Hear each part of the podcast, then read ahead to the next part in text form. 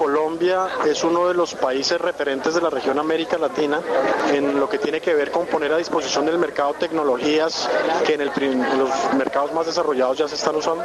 Simultáneamente con el gobierno se vienen dando las discusiones relacionadas con la política pública que se requiere para que los pagos electrónicos permeen el gasto de las familias y en general, digamos, a pesar de la coyuntura que es un poco complicada, el país está estructuralmente avanzando en poder tener a disposición del mercado tecnología desde el punto de vista de la oferta de productos, pero simultáneamente una política pública que sea coherente con la nueva realidad,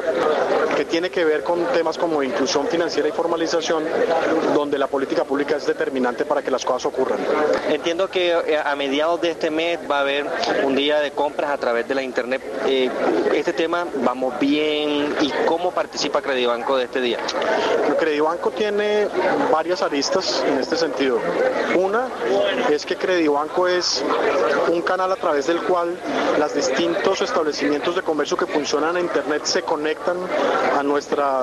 tecnología para tramitar las transacciones hacia los bancos y obtener las autorizaciones de las transacciones.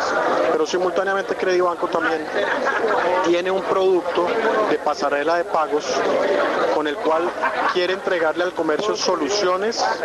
para que su tránsito al comercio electrónico sea simple, sea fácil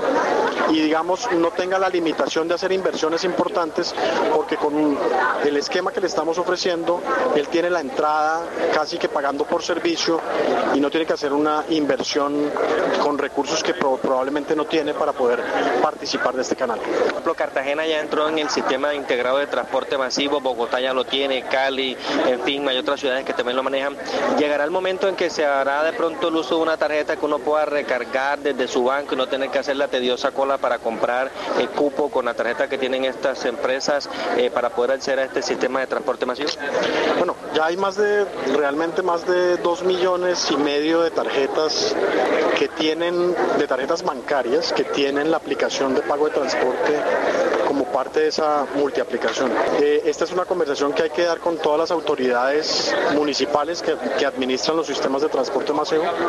Creería que desde el punto de vista técnico, la posibilidad de que haya interoperabilidad de una tarjeta para ser utilizada en todos los sistemas de transporte masivo del país es eh, muy viable. Nuevamente depende del acuerdo al que se llegue con las, con las autoridades que administran los sistemas de transporte municipal.